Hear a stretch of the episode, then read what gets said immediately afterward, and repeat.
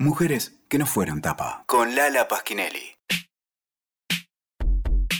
Mujeres que no fueron tapa es un proyecto de arte y activismo, es artivismo. Y lo que tratamos de hacer es mostrar cómo los medios muestran a las mujeres de una manera desigual, sexista.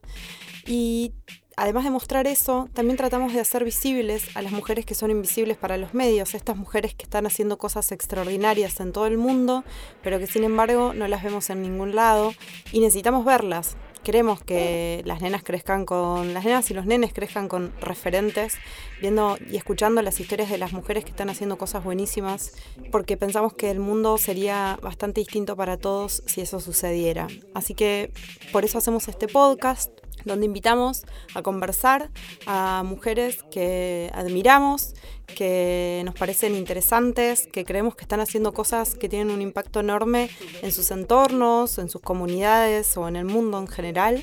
Hoy invitamos a Florencia Duris. Florencia es licenciada en psicología y ella me dijo que no diga que es psicóloga porque en realidad trabaja de psicólogo, de terapeuta, pero no es psicóloga. y ella es la coordinadora para toda Latinoamérica, Sudamérica, de una organización, un movimiento mundial que se llama Gather the Women. El nombre es en inglés porque nació en California y que quiere decir reúne a las mujeres. Y le invitamos para que nos cuente de qué se trata Gather the Women, de qué se trata su trabajo y, y bueno, y todo lo que nos quiera contar sobre su vida, que es sumamente interesante. Hola Flor. Hola Lala. ¿Cómo va? Muy contenta de estar acá y poder compartir la experiencia mía y de otras mujeres. Bueno, me alegro. Eh, ¿Querés contar eh, primero qué es Gather the Women? Y Gather the Women, sí, sí, Gather the Women es una organización internacional que reúne a las mujeres en círculo. Tiene una particularidad, que tiene un propósito, que es, no es cambiar las mentes, sino conectar corazones y ese como propósito a mí me, siempre me resonó mucho porque tiene que ver con el trabajo que yo sé hacer, que es el mundo interno mío y de las personas. Eh, mi área es lo intrapersonal y lo, lo relacional. Entonces es un área que yo encontré de mucho desarrollo y de mucho compartir experiencias. Es, no es política y no es religiosa, sin embargo, tiene una potencia enorme que es ayudar a las mujeres a compartir las experiencias y eso nos empodera de tal manera que cualquier proyecto que cualquier mujer que participe en círculos tenga, después siente la fuerza suficiente como para empezar, mantener, transformar y sostener y abrir proyectos propios. Em, ¿cómo, ¿Cómo llegaste vos a Gather, a los círculos? A, ¿qué, qué, ¿Cómo fue eso? curioseando en realidad.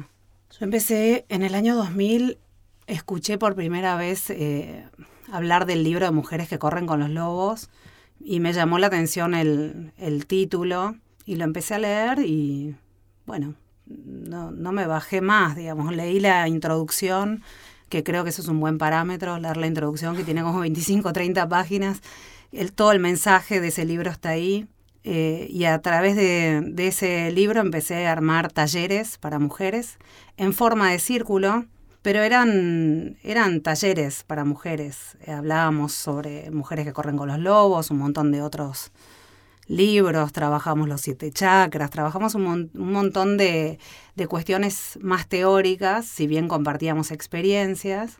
Y después buscando información en internet di con esta organización que se llama Gather the Women y me contactaron y me dijeron que no había nadie en Argentina, y que si estaba interesada en ser la coordinadora regional para Argentina. No sabía qué significaba eso, por supuesto que me dio mucho miedo, como cualquier cosa nueva. Que, yo estoy haciendo una pregunta y ya me quieren poner a cargo de algo. Eh, bueno, tardé como tres semanas en contestar y dije, bueno, sí. Y así fue. Se me abrió un mundo enorme de contacto con mujeres eh, principalmente de Estados Unidos y Canadá, pero también de Bélgica, Alemania, Inglaterra, Uruguay, digamos, bueno, un montón de, mujeres, porque sé que hay un montón de mujeres haciendo círculos en el mundo que no pertenecen a Gada de Women y, juntarnos y reconocernos y, y vernos realmente es una experiencia fantástica de, darnos cuenta que somos más parecidas, digamos, en nuestra cultura occidental, no importa en qué lugar del mundo estemos, y compartir esas experiencias, la verdad que es algo maravilloso y el trabajo con mujeres en círculo a mí me hizo crecer un montón. ¿En qué sentido? En el sentido que, como te decía, empecé haciéndolo como talleres y... ¿Por qué empezaste a hacer esos talleres? Digo, más allá de haber leído el libro, ¿hay algo ahí que te haya llevado? Sí, porque fui a una astróloga. fui a una astróloga que es buenísima, que es una terapeuta buenísima, una terapeuta junguiana. Eh, lo curioso es que mi marido me dijo, quiero que conozcas a esta mujer, creo que te va a hacer bien. Él es así, es como mi punta de flecha. Él me incomoda, me abre caminos y yo voy, exploro y siempre encuentro un montón de tesoros para mí. Aunque me enoje mucho al principio porque siempre me plantea eh, desafíos de, de, exploración, pero ahora ya después de muchos años de casada ya sé que él funciona así para, para mí. Eh, y la fui a ver y me dio un montón de información sobre mí, mi carta natal, que yo desconocía, negaba o, o, lo, o, lo, que sea. Y me dijo, me dice, me dan ganas de ofrecerte a trabajar con la energía femenina. Bueno, le dije yo, no, te, no tenía idea qué carajo me estaba ofreciendo. Claro. Pero dije, bueno, algo en mi intuición, y eh, ahí empieza el trabajo de escucharme, escuchar la intuición, me dijo, algo en esta mujer me gusta, algo en esta mujer me, me, encanta. Me parece verdad, o me parece verdadero, ¿no? Sí, me hechiza, sé que tiene algo para mí. Claro. Eh, y empecé un proceso de ocho años ininterrumpido que me transformó la cabeza, me, me trajo algo del orden de la aceptación y de la energía femenina. Yo me crié con tres hermanos varones, en una familia que valoraba mucho el intelecto. Eh, tengo dos hijos varones, eh, así que estoy muy rodeada de, de varones. Y empezar a, a, registrar a las mujeres de mi familia, la potencia de ellas, que estaba muy proyectada en los varones, que eran todos muy interesantes, todos muy, muy exitosos, todos muy, muy inteligentes, y empecé a averiguar qué pasa con las mujeres. Y bueno, y pasaba de todo, que eran muy potentes, que eran muy sostenedoras, pero a la sombra de, del hombre. Y con esta creencia muy arraigada de que el hombre vale más. Muy arraigada, ¿no? Muy arraigada. O sea, no lo registramos, pero inconscientemente hay como eso se cree, decís vos, o sea, lo, creemos aunque no nos demos cuenta. Sí. O sea, lo ves, eso. Sí, sí, sí, lo veo, lo, lo vi en mí primero, eh, lo veo en otras mujeres y sí, el hombre vale más. Lo que dice el hombre es más importante, eh, con, no sé, sí, eh, lo que hace el hombre es es más valioso. Es más valioso en niveles sutiles, porque ya a esta altura, ya en este siglo, y ya mujeres más despiertas y, y todas, muchas profesionales y muchas bien formadas y muchas muy activas y muy leídas, no, no es de una manera burda que el hombre vale más. Mm. Pero de maneras sutiles sí. Hay cosas que a nosotras como mujeres nos tironean que, ¿Y qué te pasó vos cuando te diste cuenta de eso en tu propia familia, con tus propias mujeres, digamos, esto, ¿no? Como que quizás vos tampoco las estabas valorando o nunca las habías visto, porque creo que hay algo de eso, ¿no? en lo invisible de las mujeres, que es que son tan invisibles que de verdad son invisibles. No sé si, si queda claro lo que quiero decir, es que el hecho de no verlas en ningún lado, ¿no? Y que siempre esto lo que vos decís, que que, siempre todo lo valioso viene del lado del hombre y que bueno, y que las mujeres están siempre ahí atrás, medio, aunque, aunque más no fuera moviendo los hilos, pero, pero no, pero no en la primera, no, no en el primer plano. Eh, se tornan invisibles nuestras propias mujeres para nosotras, ¿no? Como lleva un tiempo y un trabajo esto de, para muchas, em, digo, no para todas, pero para muchas, empezar a ver a las otras como eso, como, bueno, con esa potencia, ¿no? O sea, mujeres a las que admirar y mujeres a las que, de las que aprender y valorar, eso, ¿no? Es como, no sé, ¿cómo lo viviste vos?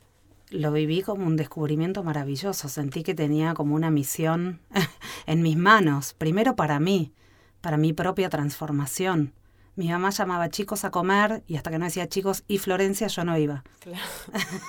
esa era mi, mi acto de rebeldía. sí, esa era mi militancia cuando era chiquita, entonces tenía que decir chicos y Florencia a comer.